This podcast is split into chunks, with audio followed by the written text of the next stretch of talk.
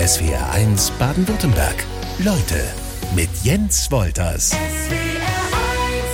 23 Millionen Menschen sollen betroffen sein vom Erdbeben im Südwesten der Türkei und im Norden Syriens. Über 16.000 Tote wurden schon geborgen. Die Hilfsorganisationen arbeiten mit Hochdruck, so auch Care Deutschland. Da ist SWRs Leutegast Pamela Orgeldinger zuständig für internationale Programme. Was wissen Sie über die aktuelle Lage im Katastrophengebiet?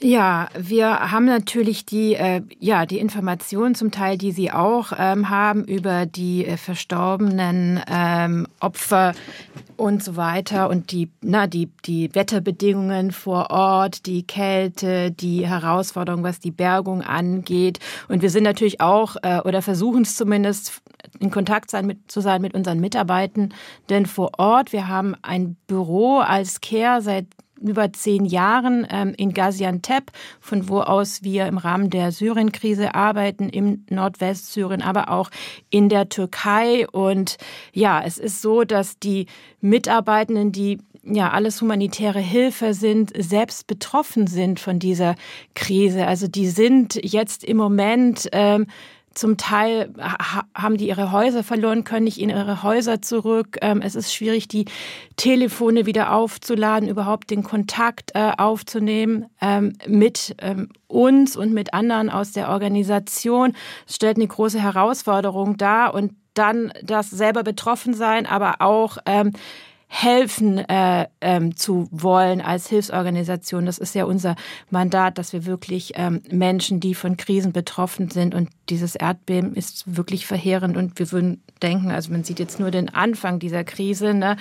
Ähm, genau, wir wir sind da wirklich in einer schwierigen Situation. Großer Vorteil, wir sind vor Ort, aber es ist so, alle sind betroffen und der Kontakt ist ähm, wirklich wahnsinnig schwierig. Wir haben einen Mitarbeitenden, der eigentlich na, bei uns in Deutschland auch arbeitet, der im Moment in Gaziantep ist und äh, mit dem waren wir jetzt über die ganzen Tage auch immer wieder in Kontakt. Der ist selber in einer Notunterkunft ähm, mit seiner Familie und einfache Dinge wie ähm, Essen zu finden, ist eine große Herausforderung. Ne? Die müssen sich dann aufteilen als Familie. Zwei bleiben in der Unterkunft, äh, zwei gehen äh, raus und suchen Essen und sind da zum Teil ja, Stunden unterwegs, um Essen für die Familie zu finden und können das alles nur machen, weil sie noch Bargeld haben. Weil, ähm, ja, es überhaupt gar keinen Zugang mehr gibt zu Bargeld äh, und das ist wirklich essentiell. Und dann ist es so, dass die Hilfe jetzt natürlich fokussiert ist darauf, den ähm, ja, den unter den Trümmer, die, den Menschen, die unter den Trümmern sind, noch zu helfen und Überlebende ähm, rauszuholen und ähm, so ein bisschen die betroffenen Menschen, die das Glück hatten und mit dem Leben davongekommen sind, ja, sich auch alleine gelassen ähm, fühlen. Aber wir arbeiten als Care wirklich sehr intensiv daran, dass wir ähm, ja den Bedarfen derjenigen, ähm, die das ähm, Beben überlebt haben, ja so schnell wie möglich gerecht werden können. Sie haben gerade gesagt, ein eigenes Büro hat Care in äh, Gaziantep in der Türkei äh, im Krisengebiet. Das also den täglichen Austausch kann ich mir nur schwer vorstellen, wenn die Menschen halt, die eigentlich helfen, auch betroffen sind. Also auch Familienangehörige vermissen, auch ähm, Verwandte oder Freunde vermissen. Wie, wie funktioniert das? Ja, das ist im Moment nur sehr erschwert möglich. Wir haben auch einen Mitarbeitenden ja leider verloren ähm, in Hatay. Das ist unter den Trümmern seines Hauses mit seiner Familie gefunden worden. Es gibt noch einen weiteren Mitarbeitenden, der vermisst äh, wird. Und im Moment, äh, ja, schauen wir wirklich, wo können wir, ähm, wohin können wir die Mitarbeitenden bringen mit ihren Familien, damit sie einen sicheren Ort haben und damit wir auch mit unserer Arbeit wirklich äh, voll 100 Prozent starten können. Ne? Weil damit man sich ähm, fokussieren kann auf die humanitäre Hilfe, muss, müssen die Mitarbeitenden schon auch die Gewissheit haben, dass sie und ihre Familie in, in Sicherheit ähm, sind. Und das ist im Moment schwierig, weil viele einfach in ihren Autos ähm, die Nacht verbringen, auf der Straße mhm. die Nacht verbringen, in, in ähm, ja, kollektiven Unterkünften die Nacht verbringen. Und das ist für uns so ein ganz großer Fokus. Wo bekommen wir diesen sicheren Raum, ähm, von, von woraus wir auch ähm, arbeiten können. Die Hilfsprogramme der internationalen Organisationen laufen auf Hochtouren, um im Erdbebengebiet in der Türkei und Syrien zu helfen. Auch das von Care Deutschland, das stellt SWR1 Leutegast Pamela Orgeldinger mit auf die Beine. Wie läuft Ihr Job eigentlich ab, wenn Sie die eigentliche Meldung erhalten, dass es jetzt wie in diesem Fall ein Erdbeben gegeben hat? Was läuft dann bei Ihnen los? Ja, also in so einem Fall startet die, ähm, ja, muss man sagen, die Maschine sofort und ähm, der interne Koordinationsmechanismus, dem, den wir haben, der aus den lokalen Strukturen, aber auch internationalen Strukturen ähm, besteht, der wird sofort in, äh, in Gang gebracht. Und ich glaube, die erste wichtige Entscheidung ist, ähm, ja, helfen wir hier und haben wir die Kapazitäten hier zu helfen und äh, in welchem Rahmen haben wir die Kapazitäten? Also die erste wichtige Entscheidung ist wirklich, ja, wir steigen ein, wir helfen und dann sollten wir eigentlich nach 72 Stunden aktiv sein. Was super wichtig ist, ist, ja, welche Kapazitäten haben wir? Ne? Das ist ja immer unterschiedlich und im Fall ähm, von dem jetzigen Erdbeben ist es so, dass wir präsent sind, sowohl in der Türkei mhm. wie auch im Nordwesten von Syrien und äh, da relativ viel Personal haben, dieses Personal natürlich auch selber betroffen ist, wie ich schon sagte, und dieses Personal für den jetzigen Aus, also das jetzige Ausmaß der, der, der Katastrophe nicht ausreicht. Ne? Also wir müssen gucken, wie bringen wir mehr Expertise, mehr Personal mit rein. Ähm, was für Materialien brauchen wir? Wir haben jetzt, ähm, da wir auch aktiv sind ähm, in der betroffenen Region, gibt es zum Beispiel ja Lagerhäuser, auch im Nordwesten von Syrien zum Beispiel. Wir arbeiten da mit Partnerorganisationen zusammen und es gibt da Lagerhäuser, da sind bestimmte Artikel oder Dinge gelagert, die jetzt dringend gebraucht werden. Ein Beispiel zum Beispiel bei der Kälte, die es gibt, äh, sind äh, Decken oder Materialien, die die Wärm- oder Hygieneartikel. Ne? Also wir sind da hm. schon auch präpositioniert und müssen dann schauen, in was haben wir, was, was brauchen wir, was müssen wir noch anschaffen und dann natürlich auch für uns und daran arbeiten wir natürlich in, in Deutschland, äh, die wir jetzt nicht direkt im Krisengebiet sind und nicht betroffen sind, ähm, sehr stark. Das ist, ähm, ja, was sind unsere finanziellen Kapazitäten? Es ist natürlich so, dass das Ausmaß des Erdbebens na, viel mehr finanzieller Mittel bedarf als der Zustand davor, der zumindest in Nordwestsyrien schon vor dem Erdbeben wirklich ähm, ja, tragisch war mit 90 Prozent der Bevölkerung in Nordwestsyrien, die ähm, humanitäre Hilfe zum Überleben gebraucht haben. Ne? Also das sind Dinge, auf die wir ähm, dann schauen, um zu gucken, okay, wie, wie können wir ähm, was können wir irgendwie machen, dann auch, wo können wir was machen. Assessments ne, sind für mhm. uns super wichtig. Was sind wirklich die Bedarfe der, der, der Menschen und wie können wir da helfen? Und was da auch sehr wichtig ist, sind die Koordinationsmechanismen, die es gibt, weil wir als Care machen natürlich nicht alles. Ne? Wir sind auf bestimmte Sektoren spezialisiert. Es gibt andere Akteure, die auf andere spezialisi äh, Sektoren spezialisiert sind. Und da muss es natürlich einen Koordinationsmechanismus ähm, geben. Und das ist auch was, was natürlich ähm, ähm, angestoßen wird und wo auch die Vereinten Nationen eine, eine, große koordinierende Rolle spielen. Sie haben gesagt, die erste Entscheidung ist äh, wirklich erstmal festzulegen, gehen wir da hin und helfen, können wir das, haben wir die Kapazität oder auch nicht. Wie schwer fällt es dann zu sagen, nee, das machen wir nicht, in einigen Fällen? Ja, das, ähm, also wir haben natürlich ein humanitäres Mandat. Wenn eine Krise ein gewisses Ausmaß hat und ähm, in, äh, ja, im Fall von dem Erdbeben wissen wir alle über das Ausmaß dieser Krise, dann ja, können wir eigentlich nicht sagen, wir machen nichts. Wir werden auf jeden Fall aktiv und schauen, in welchem Ausmaß und welcher Kapazität wir aktiv werden können. Aber bei, bei so einer Krise ist es wirklich in unserem Mandat als humanitäre Organisation da zu helfen und die Expertise, die wir haben in dem Sektor auch ähm, einzubringen. Unzählige eingestürzte Häuser, unbefahrbare Straßen. Die Lage für die vielen tausend Helferinnen und Helfer im aktuellen Erdbebengebiet ist ohnehin schon schwierig. Das gilt auch für das Team von Care Deutschland, für das Pamela Orgeldinger mitverantwortlich ist. Sie sind uns weiter in SWRs Leute zugeschaltet. Wir können ja mal die zusätzlichen Belastungen durchgehen. Das Winterwetter, wie sehr setzt das den Menschen, ja allen eigentlich dazu momentan?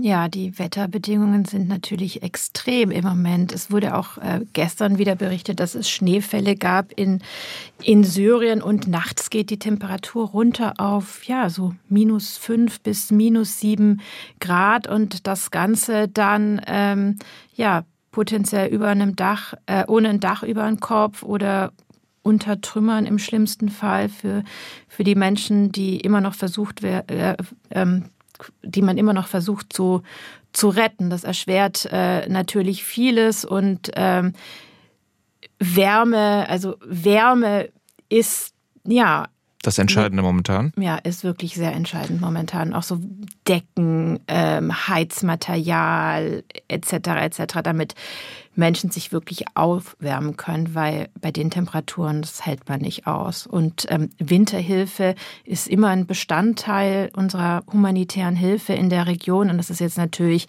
durch die Bedingungen, ähm, ja, die in Verbindung mit dem Erdbeben stehen, nochmal gravierender. Was fällt unter Winterhilfe? Sind das dann ähm, ausschließlich warme Decken und warme Kleidung? Ja, es sind warme Decken, warme Kleider, aber es kommt auch ne, so Heizmaterial, ähm, zum Teil Kohle oder auch ähm, Diesel oder anderes. Ne? Also da fallen unterschiedliche Dinge mit drunter, damit Menschen warm, also in warmen Räumen sein können oder ja, damit es ihnen warm sein kann. Jetzt ist der Südosten der Türkei und der Norden Syriens ja auch politisch ein brisantes Gebiet. Ähm, inwiefern ähm, spielt das eine Rolle aktuell in der Krise? Ja, es ist natürlich so, dass ähm, es einen ähm, Grenzübergang gibt, den humanitären Grenzübergang Bab al-Hawa. Da gibt es ja auch die UN-Resolution zu, die im Januar ähm, ja für sechs Monate verlängert wurde. Und über diesen Grenzübergang, ja, laufen eigentlich die ganzen Lieferungen rein nach Syrien. Und dieser Grenzübergang war die vergangenen Tage nicht operativ. Ähm, die Straßen dorthin sind wohl beschädigt. Ähm, es war die Rede davon, dass der Grenzübergang selbst beschädigt sei. Das wurde jetzt aber revidiert. Und äh, nach aktuellen Meldungen der UN soll dieser Grenzübergang auch heute wieder operativ sein. Wie schnell dann ähm, ja da die Abfertigung und der Inspektionsmechanismus der UN äh, dann funktioniert, das ist natürlich noch eine große Frage. Also wirklich, was ist auch die Kapazität an diesem ähm, an diesem, Gren an diesem Grenzübergang Bob El Haba. Plus es ist natürlich dann durch die ähm, ja, erschwerten Bedingungen auch, was die Straßen äh, angeht, braucht man ja potenziell länger zu dem Grenzübergang äh, als sonst. Also es ist auf jeden Fall erschwert. Dazu kommt die insgesamt die ganze logistische Herausforderung. Mhm. Ne? Es gibt ja immer noch Flughafenhäfen, die nicht äh, voll operativ äh, sind. Der Zustand der Straßen ist, ähm, wie ich schon gesagt habe, schlecht. Also insgesamt ist es wirklich eine, eine Herausforderung, an diesen Grenzübergang zu kommen und dann auch wirklich an dem Grenzübergang, wie schnell kann das alles gehen. Also wir sehen, dass es da zu Verzögerungen kommen kann, aber ähm, hoffen, ähm, dass wir uns täuschen mit den Vermutungen. Die aktuelle Meldung der Vereinten Nationen ist, dass sechs Lastwagen mit Hilfsgütern heute in Nordsyrien erwartet werden. Das wäre dann ein Anfang, aber das wäre noch deutlich zu wenig, wenn ich Sie ja. richtig verstehe. Ich würde äh, denken, das ist deutlich zu, zu wenig. Also wenn man daran denkt, dass es vor dem Erdbeben über vier Millionen Hilfsbedürftige im Nordwesten von Syrien gab, ähm, dann sind ja sechs ähm, LKWs gut, aber doch ähm, ja wirklich werden nicht die Bedarfe von so vielen Menschen decken. Das aktuelle Erdbeben-Krisengebiet ist auch Bürgerkriegsland und Syrien ist mit EU-Sanktionen versehen. Ich bin weiter im Gespräch mit Pamela Orgeldinger von Care Deutschland. Diese Sanktionen, wie sehr treffen die Sie momentan bei Ihrer Arbeit? Ähm, ja, die Sanktionen sind natürlich äh, schon immer ein Thema, wenn man in Syrien arbeitet und ja insbesondere auch bei uns, die wir in Nordwestsyrien aktiv sind. Es gibt ja unterschiedliche Sanktionen, das sind nicht nur die EU-Sanktionen, auch die US-Sanktionen und wir als Hilfsorganisation bekommen ja auch ähm, Gelder und ja, finanzielle Unterstützung von den unterschiedlichen Regierungen. Und deshalb ist es, muss man sich da erstmal zurechtfinden mit den ganzen ähm, Sanktionen und muss da eigentlich relativ viel Expertise drumherum ähm, aufbauen, was für kleinere Organisationen schwierig ist. Ne? Wir sind eine größere Organisation und hatten da wirklich jahrelang auch rechtliche Beratung und das bringt uns jetzt in eine Position, dass wir ganz ähm, dass wir operieren können in diesem Kontext, sagen wir so. Ne?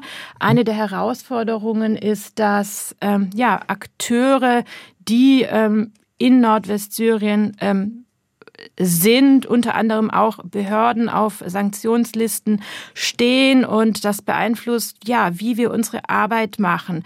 Prinzipiell Sanktionen bedeuten für uns einen unheimlich bürokratischen Mehraufwand. Das ja? heißt, bevor Sie was losschicken, müssen Sie erstmal ganz viel Papierkram ausfüllen? Ja, im Prinzip. Es muss ganz viel Papierkram ausgefüllt werden.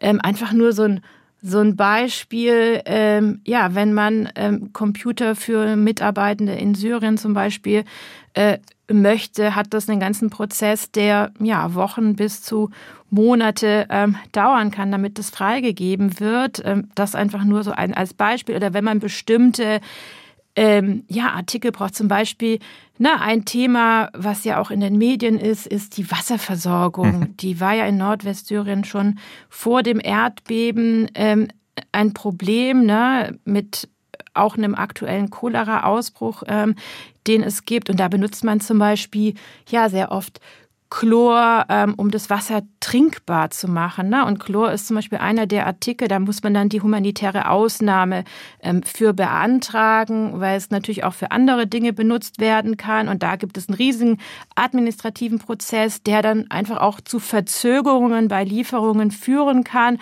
Und das dann als Konsequenz hat, dass ja, dass es einfach schwieriger ist, den Bedarf der Menschen vor Ort zu decken. Es ist ein Sanktion ist ein sehr komplexes ähm, Thema. Es betrifft also ne, auch, wie organisieren wir unsere Arbeit. Zum Beispiel ist es so, dass wir in der in der Türkei natürlich eng auch mit den Behörden zusammenarbeiten. Äh, das können wir dann ähm, ja in Nordwestsyrien mit Behörden, die zum Teil auf der Sanktionsliste stehen, eben nicht und müssen da andere Modalitäten finden, wie wir das machen können generell denke ich für diese Situation, wie sie jetzt ist, wenn Menschen in Deutschland sagen, sie wollen auch die Erdbebenopfer in Nordwestsyrien unterstützen, dann ist es wirklich wichtig zu schauen, können die Organisationen, an die sie spenden, das auch leisten oder machen diese Organisationen sich potenziell auch verwundbar? Ne? Weil wenn ich diese ganzen Compliance-Regularien nicht ähm, befolge, mache ich mich im Prinzip auch strafbar. Und da braucht man gute, gute Systeme, gutes, gutes Compliance, viel Expertise und wirklich sehr viel Bürokratie, um das äh, den Standards entsprechend umsetzen zu können. Das ist ähm, ja wirklich auch ein sehr großes Thema bei humanitären Akteuren, die die Sanktionen, die unsere Arbeit ähm, auf jeden Fall erschweren. Und das trifft ja nicht nur Sie als Organisation, sondern das würde auch mich treffen als ähm, Privatmensch, wenn ich jetzt Geld überweisen würde, direkt ähm, äh, nach Syrien, dann ist das nicht möglich aufgrund der Sanktionen. Ist das richtig?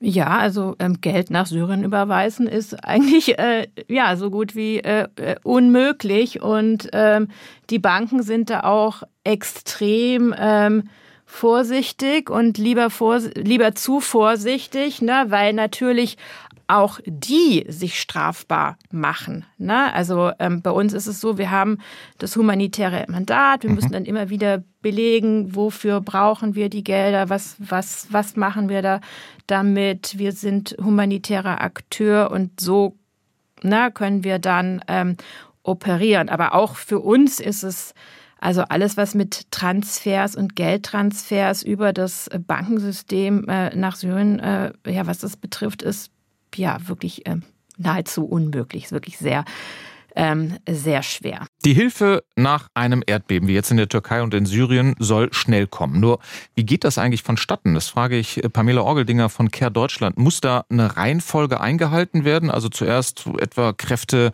wie die des THW, die in ein Krisengebiet gehen? Ähm, ja, so ganz exakt so eine Reihenfolge, von der kann man nicht sprechen. Aber ich denke, alle Akteure, ähm, die wir in so einer Krise arbeiten, wir haben ein gemeinsames Ziel. Und das gemeinsame Ziel ist, Leben zu retten. Und natürlich sind die Leben derjenigen, die jetzt unter den Trümmern sind, die, die am ähm, meisten bedroht sind, sagen wir mal so. Ne? Das ist ja unmittelbar und da spielen Minuten, Stunden eine Rolle und deshalb ist es auch so wichtig, dass jetzt so viele ähm, Kräfte unterwegs sind, um noch lebende Menschen aus den Trümmern zu retten. Wir kümmern uns als, ähm, als Care um die Überlebenden. Ne? Mhm. Und die Überlebenden haben, ja, wie wir gesagt haben, auch wirklich ähm, Bedarfe. Sie brauchen Decken, sie brauchen Bargeld, Heizmaterialien, Essen, Trinkwasser, aber auch sowas wie einen sicheren Rückzugsraum, wo man sich ähm, sicher fühlen kann. Und darum kümmern wir uns. Und das Ganze passiert quasi in einem relativ großen Koordinationsmechanismus, ähm, wo es bestimmte Sektoren gibt. Ne? Und die Akteure, die das ganze Rescue machen, die sind untereinander koordiniert. Und Akteure wie wir, die jetzt zum Beispiel im Bereich ähm, Wasserversorgung arbeiten, aber auch allgemein Schutz oder auch ähm, ähm, Unterkunft, ähm, Gesundheit. Wir sind auch untereinander ko ähm, koordiniert und ähm, ja, versuchen komplementär zu sein. Also wir sind dann an einem Ort, andere an mhm. anderen Orten, so dass man ähm, Anstrengungen nicht, nicht, nicht doppelt und das Ganze relativ gut läuft. Das ist natürlich eine Herausforderung und im Moment ist der Fokus auch, also für die, sagen wir mal, nicht unmittelbar lebensrettenden ähm, Aktivitäten, wo es darum geht, Leute aus den Trümmern zu bergen, ist trotzdem für uns der Fokus relativ kurzfristig. Ne? Also wie kommen wir über die nächsten Tage, nächsten Wochen? Aber es gibt dann oder es wird dann irgendwann auch der Moment kommen, wo wir so ein bisschen mittel- und langfristiger, langfristiger denken ähm, müssen. Und das wissen wir bereits, weil es ist ja so, dass vielen Menschen wurde ja, ja, ihre, Alles haben ihre, ja, haben ihre Lebensgrundlage mhm. verloren. Ne? Und da geht es wirklich dann auch darum, wie ähm, schafft man für diese Menschen ähm, Konditionen, um ähm, ja, sich ihr Leben wieder aufzubauen und wieder eine sichere Lebensgrundlage zu haben. Ähm, das ist natürlich, wenn man sich den Kontext von Nordwestsyrien anschaut, ähm, ja, eine Herausforderung war es schon vor dem Beben, wird es nach dem Beben noch mehr sein die, Ihre Arbeitskräfte im Katastrophengebiet, wie kann ich mir dann den Arbeitstag vorstellen? Weil eine, eine gewisse Pause, ähm, die muss ja auch irgendwann mal sein.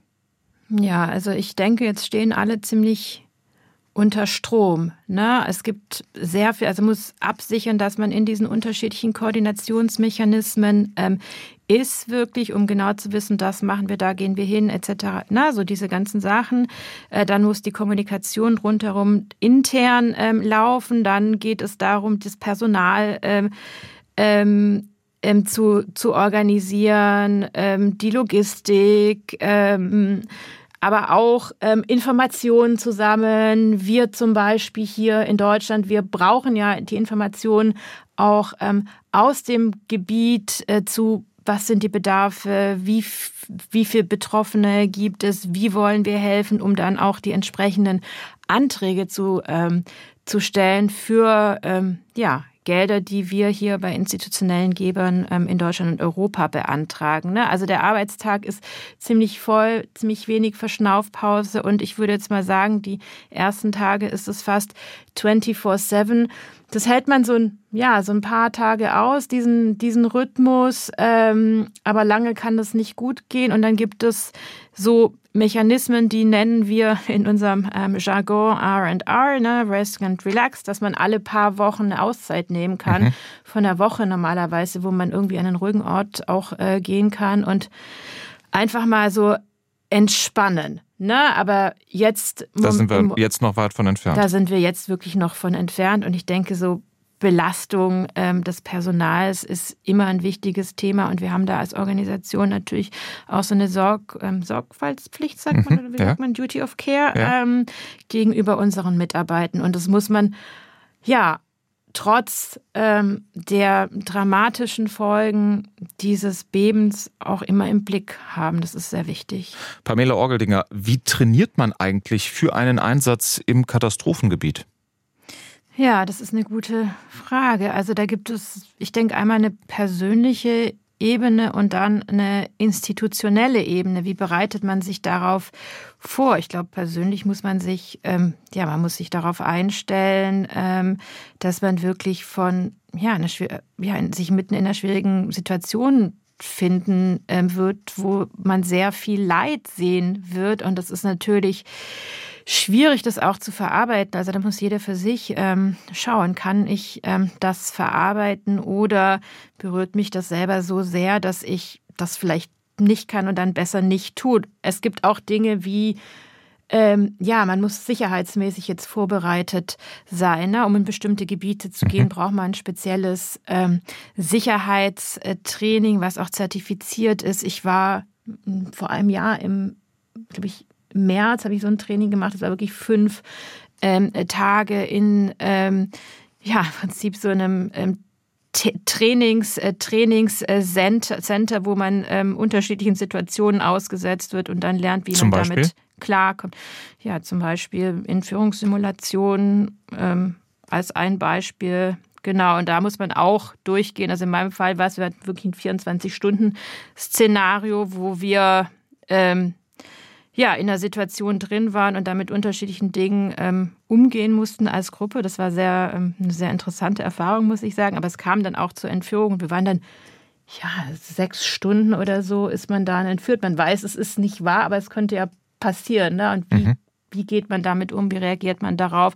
Was für Techniken gibt es, ähm, um sich selber zu beruhigen? Da lernt man so, so Sachen und so Techniken. Ne? Das fand ich ähm, wirklich gut und das ist für uns auch für bestimmte Gebiete wirklich eine Voraussetzung, um überhaupt dahin geschickt zu werden. Und dann gibt es, denke ich, die ganze institutionelle Ebene. Ähm, wie bereitet man sich vor in bestimmten äh, Gebieten, ne, wo wir aktiv sind, da machen wir sehr viel Pre-Positioning. Also die Lagerhäuser ist ja jetzt auch ne, in dem Fall von Nordwestsyrien so, die waren ja jetzt nicht leer. Ne? Da mhm. sind Materialien gelagert und die können da auch dann auch im Fall von einem ähm, Ereignis auch relativ ähm, schnell dann auch verteilt werden. Ne? Oder andere Sachen ist, wie das wird dann alles sehr bürokratisch und administrativ. Ne? Wie setzt man das auf, dass man schon im Voraus ähm, Lieferanten für bestimmte Dinge ähm, ähm, organisiert, organisiert, organisiert und hat. Und dann sucht, wenn es drauf ankommt. Genau, nicht ja. dann diesen ganzen Auswahlprozess mit den drei Angeboten etc.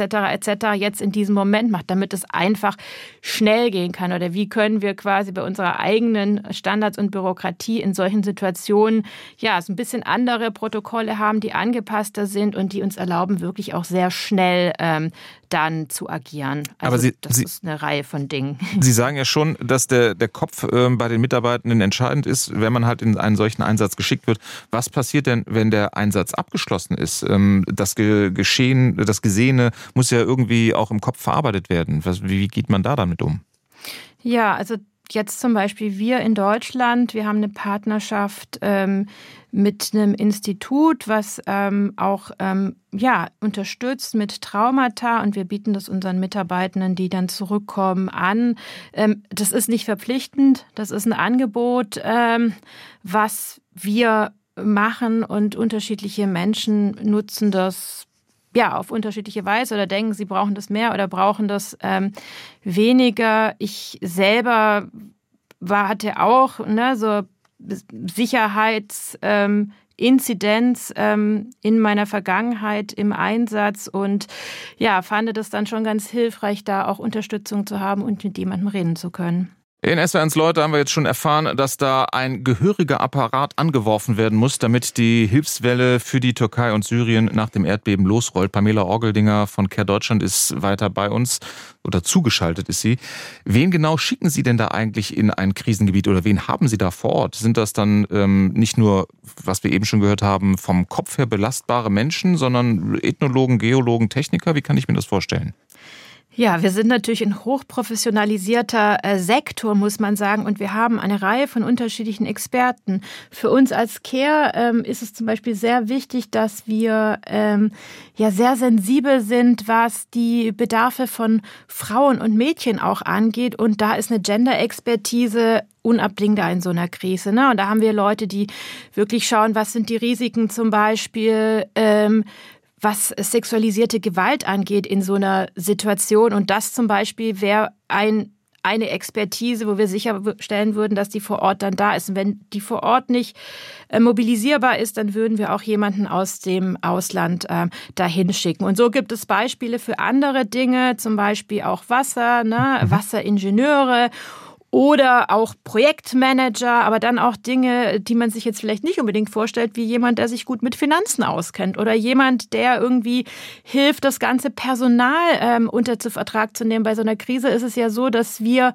ja es mehr Bedarf gibt und wir auch mehr Personal ähm, brauchen und das ist natürlich ein unheimlicher Mehraufwand und da ja brauchen wir immer Leute, genauso bei Finanzen, Logistik. Also es gibt so wirklich sehr technische, sektorspezifische Sachen, aber dann auch ja, ähm, Profile, an die man vielleicht gar nicht an erster Stelle denkt, wenn man an humanitäre Hilfe denkt. Und alle, die ordentlich mit anpacken müssen, äh, alleine in ihrem Bereich ähm, auf Zack sein müssen. So höre ich das zumindest raus. Wenn ich äh, Care Deutschland höre, fällt mir natürlich gleich das äh, seit Jahrzehnten bekannte Care-Paket ein. Ist das eigentlich ein Standard-Hilfspaket? Gibt's das? Ja, das ist jetzt kein Standardhilfspaket in dem Sinn, dass da immer die gleichen Sachen drin sind mhm. in dem Care-Paket, aber im übertragenen Sinne gibt es das Care-Paket natürlich noch heute. Wir passen das allerdings den Bedarfen der Menschen vor Ort an. Na, also das ist für uns sehr wichtig. Was wir sehr oft machen, sind zum Beispiel Hygienepakete, na, wo dann Seife drin ist, aber auch ähm, Hygieneartikel für, für Frauen, ähm, und äh, andere Dinge. Und da sind es natürlich auch immer Produkte, die auf den lokalen Märkten erhältlich sind. Also man wird da kein Care-Paket finden, was hier in Deutschland gepackt wird, sondern das Ganze passiert lokal. Das wird auf die lokalen Bedarfe ähm, angepasst und ähm, es wird auch lokal gekauft, wenn das möglich ist, weil es für uns auch wichtig ist, die lokalen Märkte zu stimulieren. Sie haben jetzt, was das Katastrophengebiet in der Türkei und in Syrien angeht, schon erzählt, dass Sie halt Lager auch vor Ort haben, Lagerflächen. Was lagert denn da? Da lagert ja dann zum Beispiel auch Medizin, ähm, die dann vielleicht auch ein Ablaufdatum hat, ein Verfallsdatum. Da müssen Sie dann auch immer darauf achten, dass das eben nicht verfallen ist, oder? Ja, also da gibt es ein ganzes Logistiksystem, ähm, was ähm, den Eingang und der Ausgang, äh, den Ausgang der unterschiedlichen Artikel ähm, betrachtet und natürlich auch die Verfallsdaten. Das ist natürlich unheimlich wichtig, weil es auch um das Vertrauen äh, zu den Menschen zu haben, was ja für uns Grundlage unserer Arbeit ist, im Prinzip wichtig ist, dass wir denen haltbare Produkte geben. Und wenn wir denen Dinge geben sollten, die nicht haltbar sind, ist natürlich ein totaler Vertrauensverlust uns gegenüber. Und das können wir auf gar keinen Fall ähm, riskieren. Und da habe ich in meiner professionellen Laufbahn auch schon Momente erlebt, ähm, ja, wo es um na, so Getreide oder ähm, ja, es waren, glaube ich, Getreide ähm, ähm, ging, was so knapp am Ablaufdatum war. Und das waren ziemlich viele Diskussionen, wie wir jetzt damit ähm, umgehen. Und wir wollen das Vertrauen, was Grundlage ist unserer Arbeit, ähm, nicht gefährden. Das, das, ist wirklich, das macht es uns möglich, ähm, nah an den Menschen zu sein. Pamela Orgeldinger hat uns heute Vormittag hier in SWRs Leute die Arbeit ihrer Hilfsorganisation Care Deutschland erklärt. Sie kommen aus Baden-Württemberg, aus dem Kreis Göppingen und äh, haben sich dann der guten Sache verschrieben. Gab es dafür den, den einen Auslöser?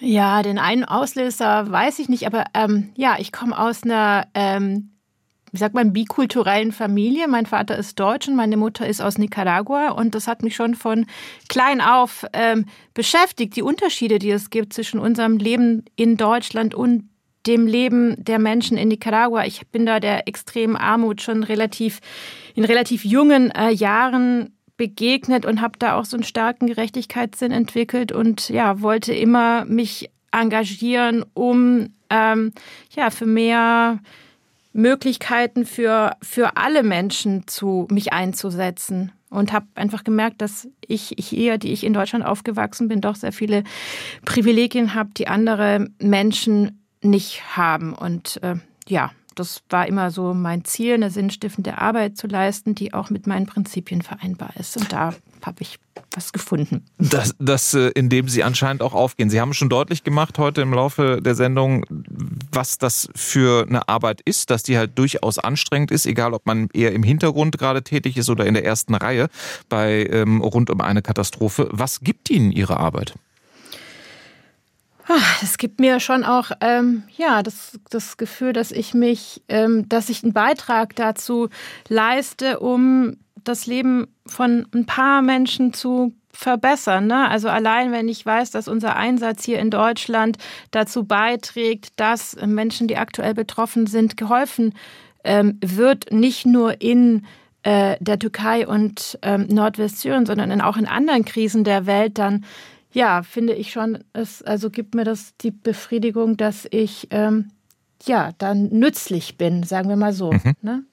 Jetzt sprechen wir aktuell ähm, ausführlich über das Erdbebengebiet in der Türkei und in Syrien, aber parallel gibt es ja auch noch andere Krisen, bei denen auch Care Deutschland hilft. Was liegt da gleichzeitig sozusagen auf Ihrem Schreibtisch? Was müssen Sie gleichzeitig äh, auch noch bearbeiten? Ja, das ist wahr. Ähm, natürlich ist für uns die Ukraine-Krise na, sehr, sehr aktuell und mit sehr viel Arbeit verbunden. Wir haben da ja vor ja, ein bisschen weniger jetzt als einem Jahr auch ein Büro eröffnet im Rahmen dieser Krise. Und das ist, was uns jeden Tag beschäftigt. Aber es gibt nicht nur die Ukraine, es gibt auch andere Krisen wie den Jemen zum Beispiel oder den Irak, über den man gar nicht mehr so viel spricht, oder auch die Hungersnot in, ähm, in Afrika, Horn of Africa, nur um einige Beispiele zu nennen. Und da sind wir als Care Deutschland, ich würde sagen, in den meisten der großen Krisen aktiv tätig. SWR 1 Baden-Württemberg. Leute, wir nehmen uns die Zeit.